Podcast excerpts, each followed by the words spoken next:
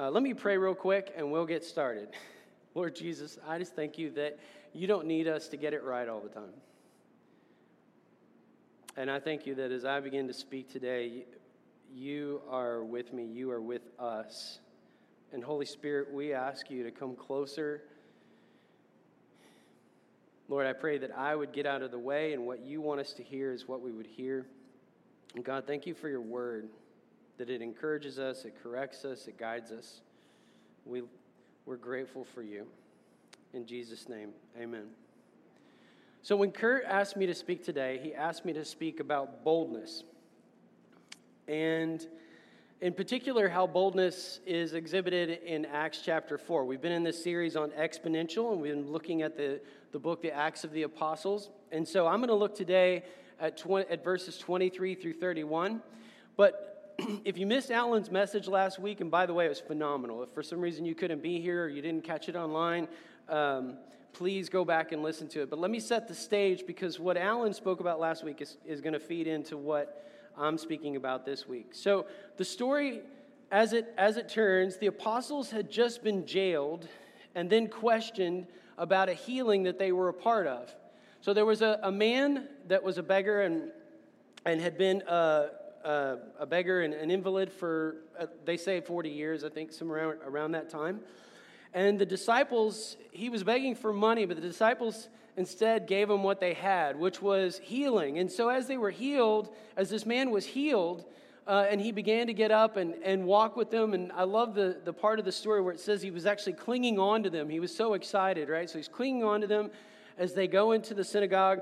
And of course, the Pharisees, being the killjoys that they are, Uh, actually, it's the Sadducees on this one. I don't want to libel the Pharisees. Um, they might get a phone call. Um, so the Sadducees, uh, like, round them up and take them in to question them. And they end up throwing them in jail. And through a period of time, they get questioned over and over again. And then they get warned to not speak in the name of Jesus again. And as Alan shared, Peter gives this great, this great answer. He says, you decide what's, you know, is it better for me to listen to you or listen to God? As far as I'm concerned, it's to listen to God, and I'm not going to quit talking about Jesus. That's the Kenneth Phrase version, not the TNIV. Um, and the reason that they did that is because they recognized that the power that was accompanying the preaching and the prayers of the disciples was a threat.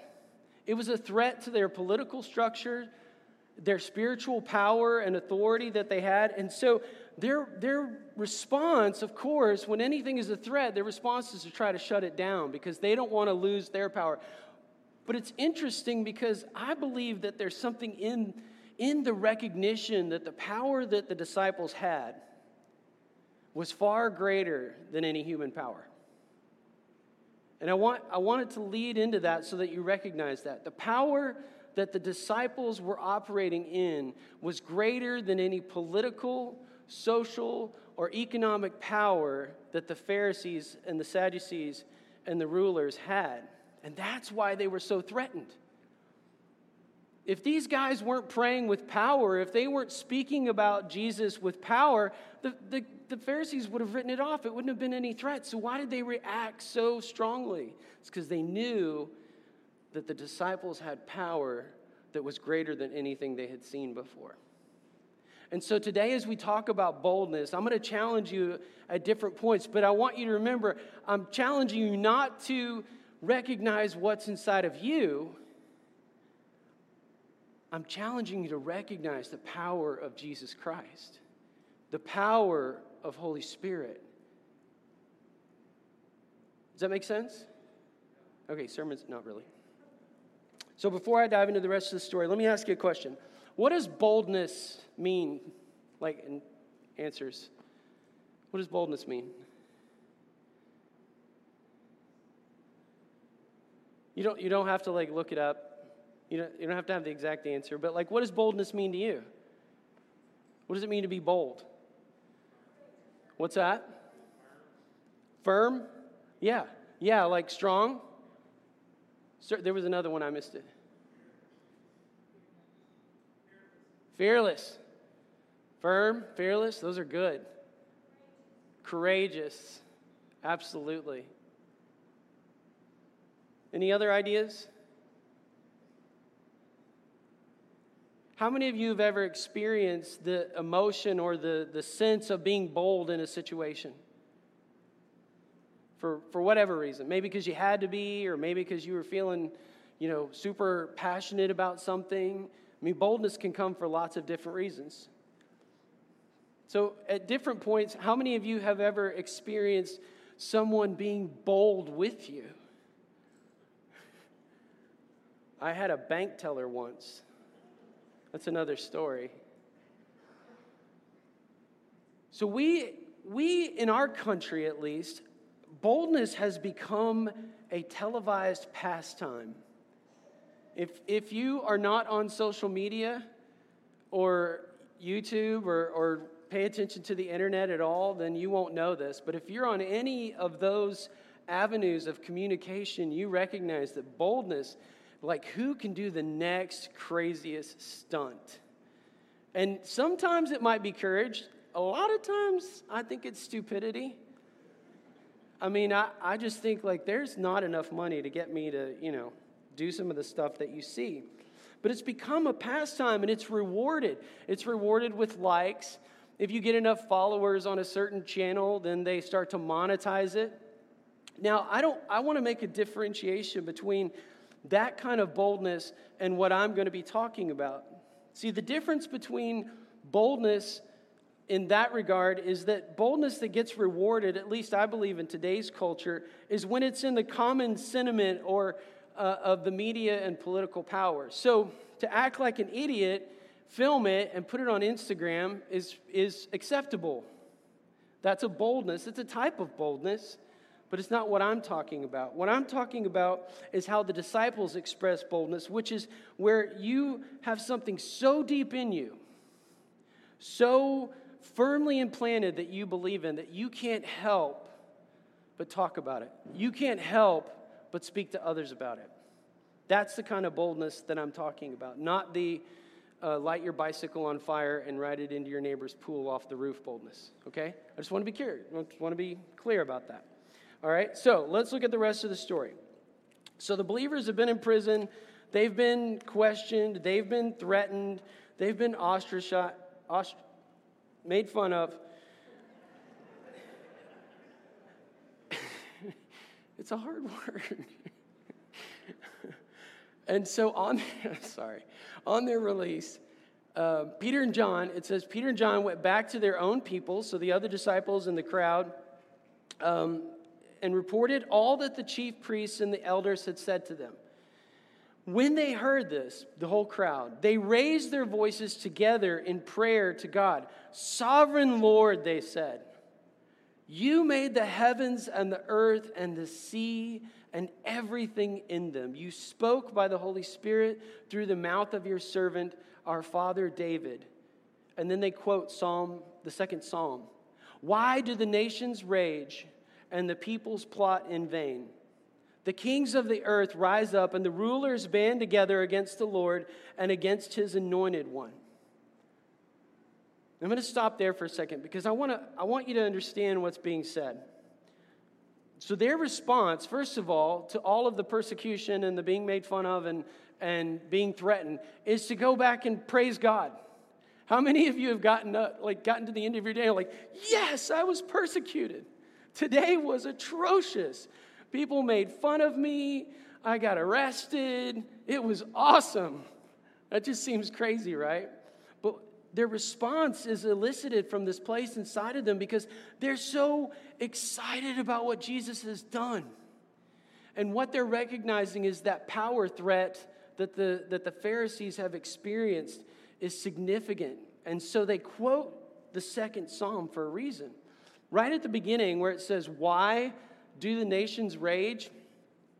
So that word actually in the psalm, when translated, means, How dare they? It doesn't mean, Why is this happening? It means, How dare they? Their prayer is not a prayer of lament.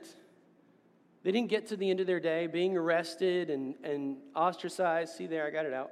Some of you were waiting. They got to the end of that and they said, How dare they? How dare they plot against Jesus? How dare they plot against the move of the Holy Spirit? How dare they question us for healing a lame beggar? How dare they? Now, for some of us, this doesn't fit into our, our sense of like what it means to be a Christian, right? Because we feel like God is love and, and, God, and God is love. And we feel like part of being a Christian is that we go and we love and we're compassionate towards, towards others, and we are supposed to be all of those things. But do you remember what happened when Jesus went into the temple courts and he found the money changers and he found the people that were taking advantage of other people? That was no longer the bunny rabbit Jesus that some of us are attached to. That was a table flipping. He made he made a whip and drove them out. That's significant. This is what the disciples are echoing. How dare they? How dare they suppress the power of God in order to procure their own power and political clout? How dare they? I think it's significant. I just want to pause there for a second.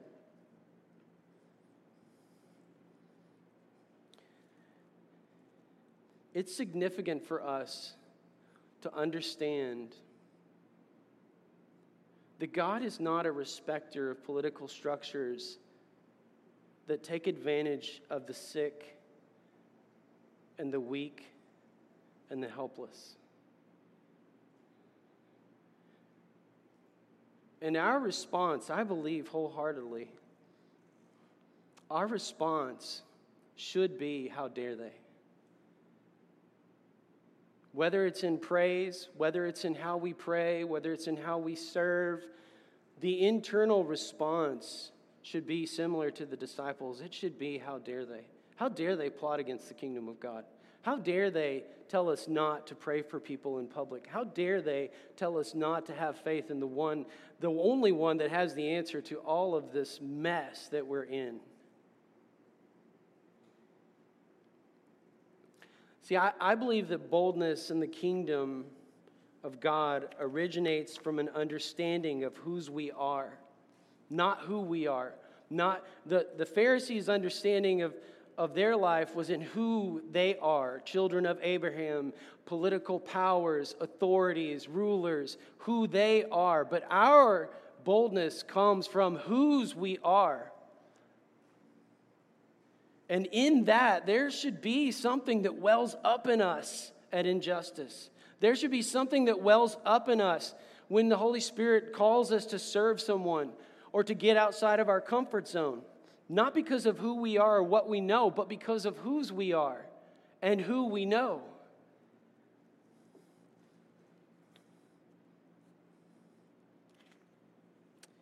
Jesus um, illustrates the difference between boldness based in whose we are and boldness based in who we are in Matthew chapter 6. He gives some examples. He says, So when you give to the needy, do not announce it with trumpets as the hypocrites do in the synagogues and on the streets to be honored by others.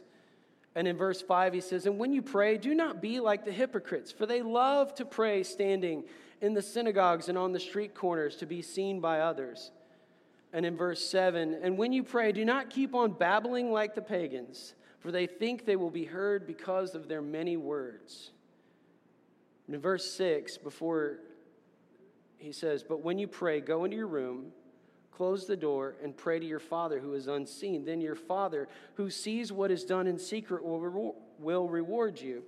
Why is he saying that? He's saying it because our boldness, our calling, our abilities, our passions, our giftings are locked up and have to remain firmly attached to whose we are.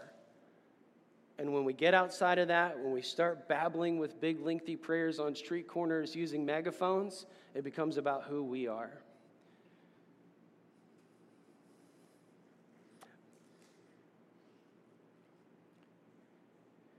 Boldness in the kingdom, the ability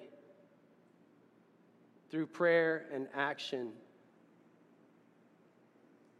to do the difficult and the unpopular is always about what we believe about God and what He says about us. And I'm going to unpack that a little bit more at the end of this. Like, how do we tap into that?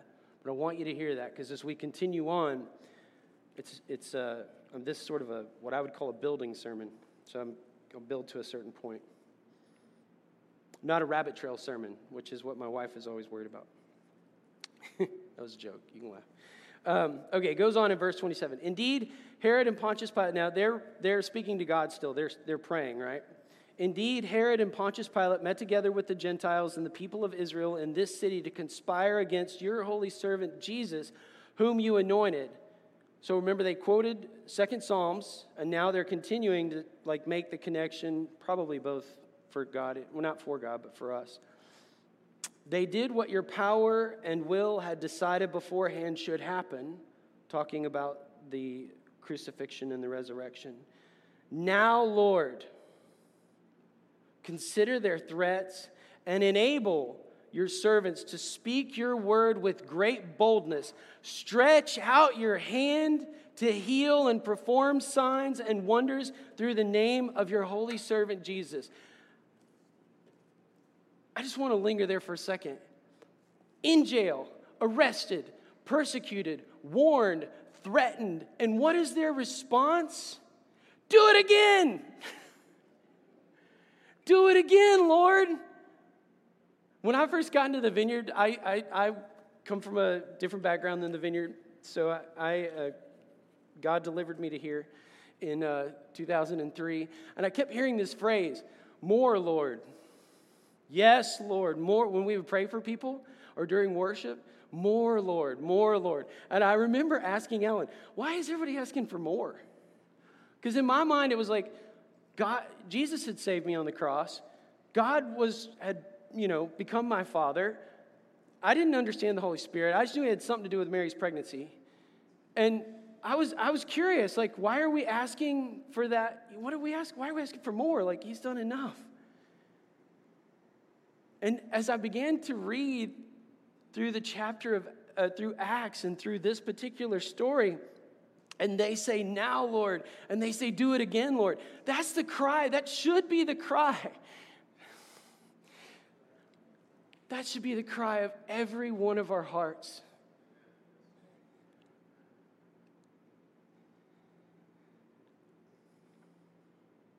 I used to apologize for becoming passionate. Not anymore. Because I want more. Because frankly, I'm running on empty with what the world's offering right now. I, I, don't, I don't think there are any more political solutions. I think they're important, but they're not the answer. I don't think they're economic solutions. I think we need more of the Lord.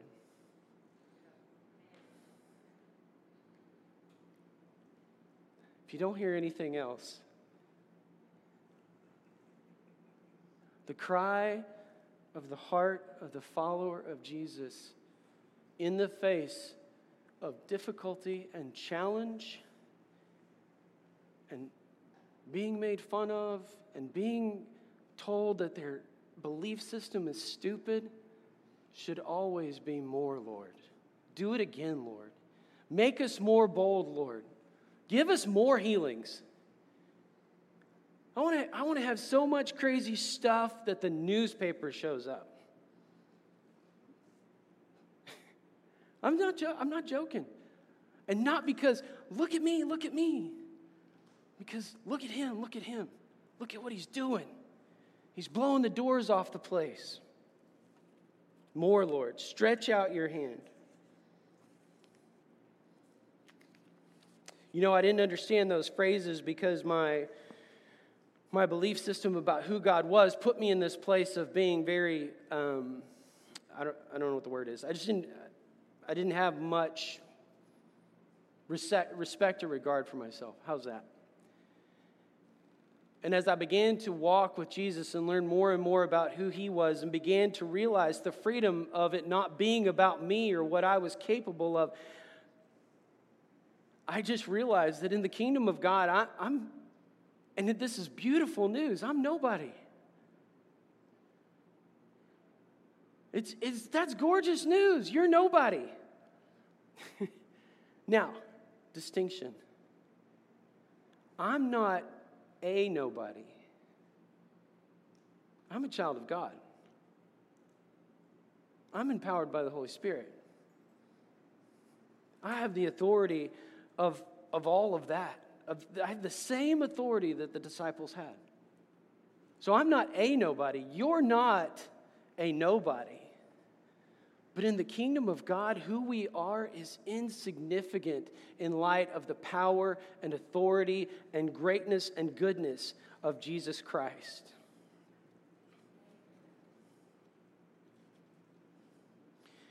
And for those of us that tell ourselves that the little promptings that God gives us are impossible, Man, that is gorgeous news because the kingdom of God begins at the impossible. When the, when the ruler is questioning Jesus about, you know, what, he mu- what must he do to be saved? And he gets to the end of himself, who he is, and he realizes that it's impossible and he goes away sad. And the disciples say, Well, then, and, and the crowd and the disciples say, Well, then who can be saved? And he says, What is impossible with man is possible with God. So you have already, the impossible's already happened. If you're a follower of Jesus, the impossible has already happened. So let's start there. Let's not start with what's in us. Let's start with what's in him. Paul says in church to the church at Philippi, for it's God who works in you to will and to act in order to fulfill his good purpose. Boldness in the kingdom of God is powered by God's ability, not ours. Boldness in the kingdom of God is powered by God's ability, not ours. You guys hear that for a second? Because I don't know about y'all, but in my life, there's a lot of I can'ts. I can't do that. I don't, God, I can't do that. And God's like, yeah, you're right, but I can't. God, I can't go pray for that person.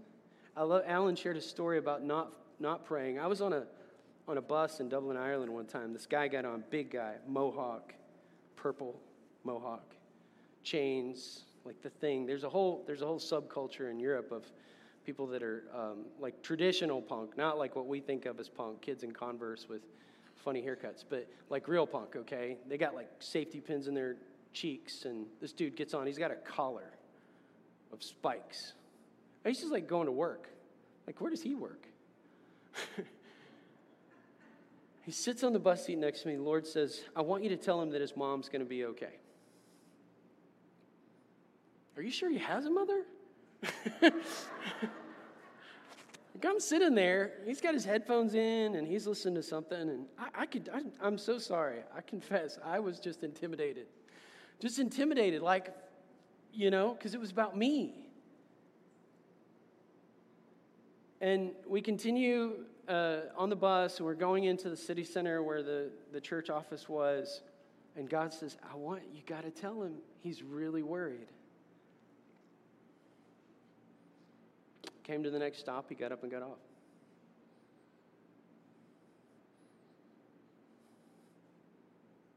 Didn't do it. We don't always tell those stories from up front, do we? We tell about the person that got saved at the homeless shelter. We talk about the person who got healed the first time we prayed. We talk about the hundreds that gave their lives to Christ at camp. We don't talk about those stories. I think partially because we always want to celebrate the goodness of God, and there's nothing wrong with that. I want, I, I want to stand up here and tell you hundreds of stories of God's healing that I've gotten to experience and see. But what's more important is that if I'm going to talk to you about boldness, you have to, we have to grasp that boldness has zero to do with us. And the moment we make it about us, we lose it. We've lost. We've completely lost. Now, I feel comfortable that God, you know, forgave me for that. And He did tell me that the man's mom was going to be okay. And I was like, well, He'll know eventually, so it's okay, right, Lord?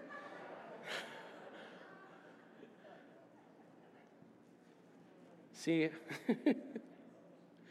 just being real, man.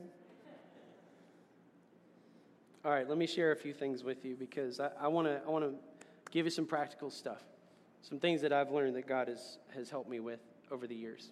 Because one of the one of the things that when I first started walking with Jesus and people would stand up and talk about like telling others about their faith or talking or praying for people, I always thought, okay, that's good and fine, but like I'm not a pastor, which God's joke, right? That I ended up one. But I think I thought that was for the people, the men and women who were serving in different ministries or leading small groups or, you know, men and women who were leading worship or, you know, different things like that. And so I thought, well, that's not me because, you know, I'm just um, not, not important, right? Not somebody who's working for the kingdom. But the reality is that that is not true. And I discovered that later that often God is using not the people up front, but working very and wants to work very powerfully through the whole body. I didn't understand that. And I just want to say if you're here today and, and you you are like I was, it's okay. God will he'll help you. He'll move you along, okay? He's not impatient. But I just I, I didn't understand that. So I started um, reading, learning, sitting with a mentor, and here's some of the things that I learned. Okay, one of the most important things I learned, and this, it like your students that are back there with me, they probably want to vomit now when I say this, to say it so stinking much, okay? Actually, the next two things I'm about to say, they hear constantly. Like, oh God, we sat in the main service, I had to hear it again. Um, there is no different Holy Spirit. Caleb Allen goes, oh yeah, hear that one all the time. There's no different Holy Spirit. The Holy Spirit didn't somehow like become a different Holy Spirit when the disciples died. So, when Peter walks up to the lame beggar and says, I don't have money, but here's what I have get up, take your mat, and walk, and he gets up and he walks, the Holy Spirit that gave the stinky fisherman that denied Jesus before the crucifixion, and in many ways, like almost drowned because he doubted himself and had all these different character flaws. The Holy Spirit that used him to heal that person and multiple others and start the entire church, of which we are now a part of, is the same Holy Spirit that's in you. He didn't somehow change. He's eternal. He doesn't get older. His power doesn't wear out. He doesn't have like need a battery change. It's the same Holy Spirit. It's the same one. I, I had a much different life growing up than Pastor Alan. And I started mentoring with him for, I probably still am at some level, but we met every Tuesday for how long? Three, five years? Probably five years. Maybe longer. Five years because I wanted to get this. And I, you can, I don't let things go easily. And I was like, what? Holy, what? Holy Spirit heals people? No, this doesn't happen anymore. He goes, yeah, it does. And as we began to talk, and I began to meet with him, I realized that here was a man that had been raised in a, in a family that this was so familiar with them. And Alan had gone to Bible college. I'd never gone to Bible college. Alan had been leading churches and pastoring for a very long time, sat under some really amazing leaders and you know was on some first a first name basis with people that I was reading books written by and and I thought holy smokes. And I remember one day Alan sang to me very clearly sitting at Starbucks on 518 uh, the one out by the West End. He said Ken everything I have is available to you. I thought what like, don't I have to be smarter or cuss less? or, like, not get angry when somebody takes my gas pump? He's like, no. Everything I have is available to you. Everything that the disciples had is available to you.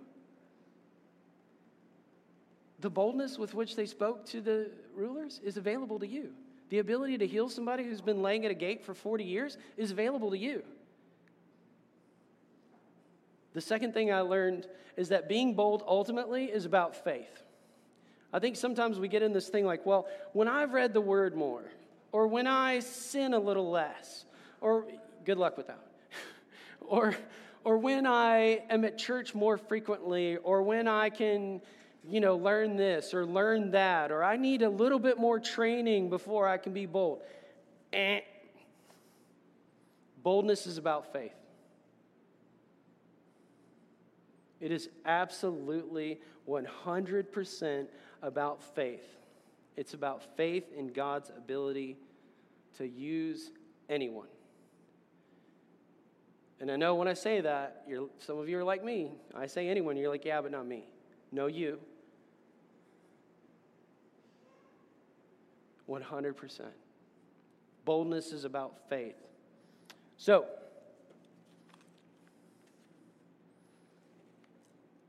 the last verse in that little section of Acts chapter 4. It says, After they prayed, the place where they were meeting was shaken, and they were all filled with the Holy Spirit and spoke the word of God boldly.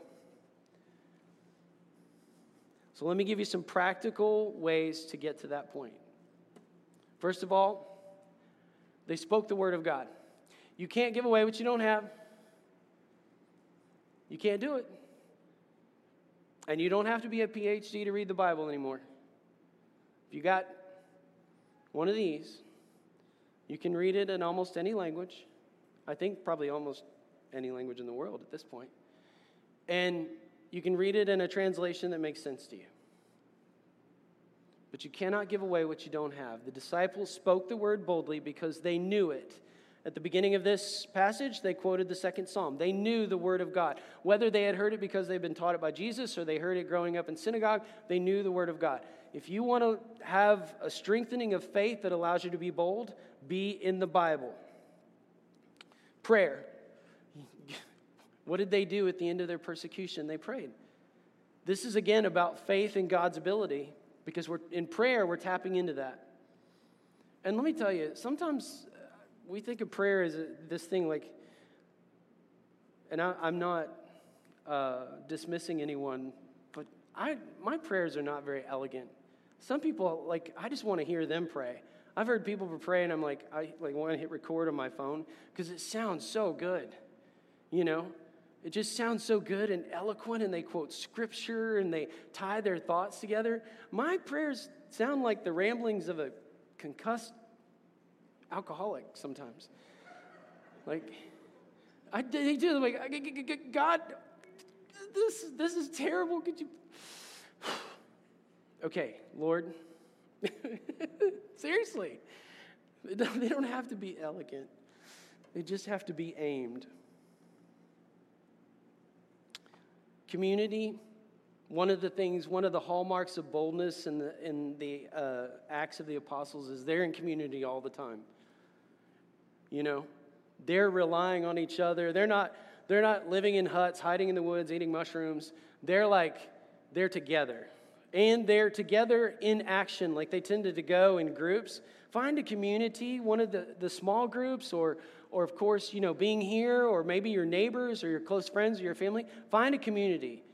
I guarantee you that it will almost always uh, grow your faith and grow your boldness if you're living in a community of like minded people who are also seeking to grow their faith and grow their boldness in the kingdom. Last two things be like a child. When it comes to being bold about what God has called you to, be like a child. Be, you know what a child knows that we forget all the time? They don't get nothing without, without a father or mother. You know, I was in the grocery store yesterday, and Caleb was in the grocery cart. he wanted, we, we bought the little yogurt covered raisins pack, like the six pack that's cellophane wrapped. And he's sitting in the cart right here, and I'm pushing the cart, and he keeps taking my hand, and he's like, and he slams it on there. And then he, he does this more, I want more. Because he, anyway. And I'm like, okay, wait. 10 seconds passes, takes my hand, slams it down on the box of raisins again. Like he will not be denied. We got to the checkout, and I got the, the, the young man that was um, sacking our groceries, like, hey, don't put those in a bag. He goes, really? He'll slit my throat before we get to the door. Like, he's been bugging me the entire time. He wants those raisins. Wasn't it great, though? It's a great example of what it means to be bold in the kingdom. When we go to God, hey, hey, Father, because we know we're not going to get them without Him. We know we're not going to get the good stuff without God. And then finally, listen. It's hard because the world is busy and noisy and our minds are distracted. But I found that when God is moving me towards something or calling me to be bold in something, one of the best things I can do is just sit and listen. Sit. Sometimes listening is reading the Bible. Sometimes listening is listening to, to worship music. Sometimes listening is just being quiet or journaling. Whatever that looks like for you, spend time listening. Just ask Him. Ask Him. So I want to finish by, um, I was already, yeah, a little bit bold earlier, but I, I would love to spend the next two hours just doing ministry.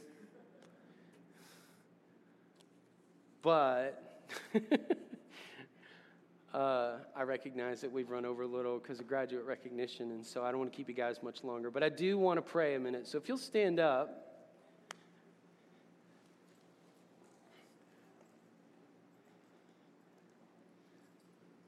Are you, what do you got? Okay, come on. I'm going to say one thing before you get here.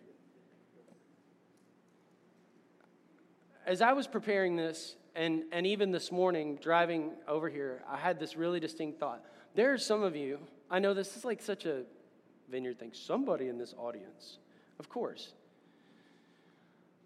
But I do believe this. There are some of you that um, either, and you might be at home too, um, that when I talk about this, this just seems impossible.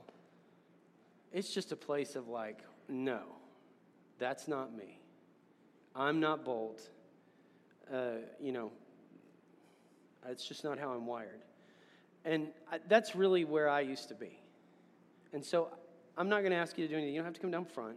But I, I've been practicing this thing for the last couple of years where I give a, where I pray for someone um, to have something that God has given me. Um, I, I prayed for a friend recently. I, he, he wanted, I, I remember all of my dreams, and often they have significance, so I prayed that he would have dreams. He had nightmares the whole next night. I was like, hey, God answered the prayer. I didn't say what kind of dreams. so I, I don't want to, I'll be more careful with you. But if that's you, if that, like boldness is just something that you don't feel like is you, would, could I just pray for you really quickly? And if you feel compelled, raise your hand so that I can look at your face and pray for you. That, that boldness is something that you're like, nope, not in me, okay? So, Lord Jesus, I just ask now that you give them the gift that you gave me. Not because I have it, but because it's yours and it's dynamic and you want to use it. Lord, make these people bold. Make them bold in you. Remind them regularly throughout their day that the most important thing going for them in the kingdom is you. And I bless them with all that you've given me. Lord, I bless them to be bold in your kingdom, in your calling, and in the things that you ask them to do. In Jesus' name. Okay, what do you got? I'm just going to add a, a, word. One of our leaders uh, during worship felt like this was an invitation from the Lord. And this makes sense to you. We just think this is a way that God's expressing his heart for you. That God's message this morning is we are all worthy of his love and redemption. Mm.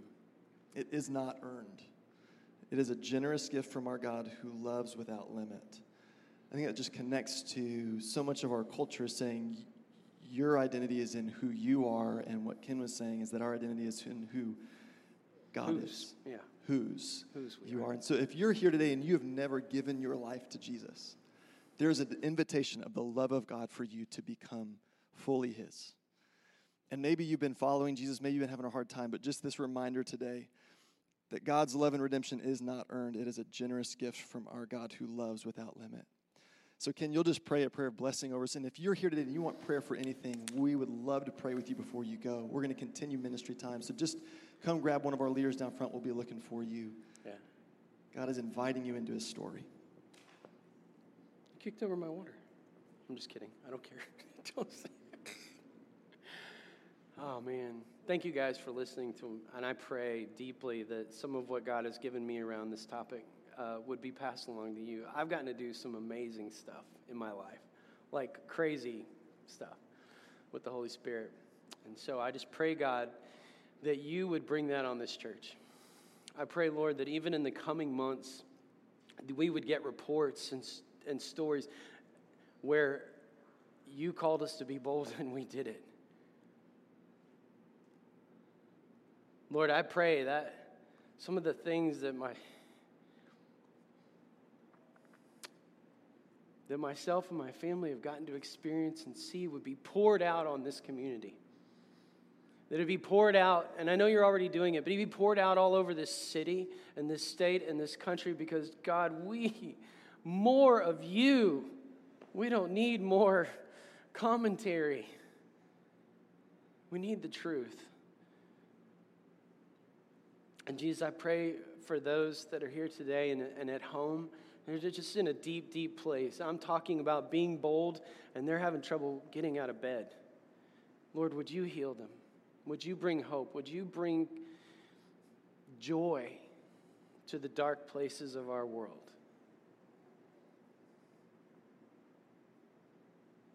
So I bless these, your people, to be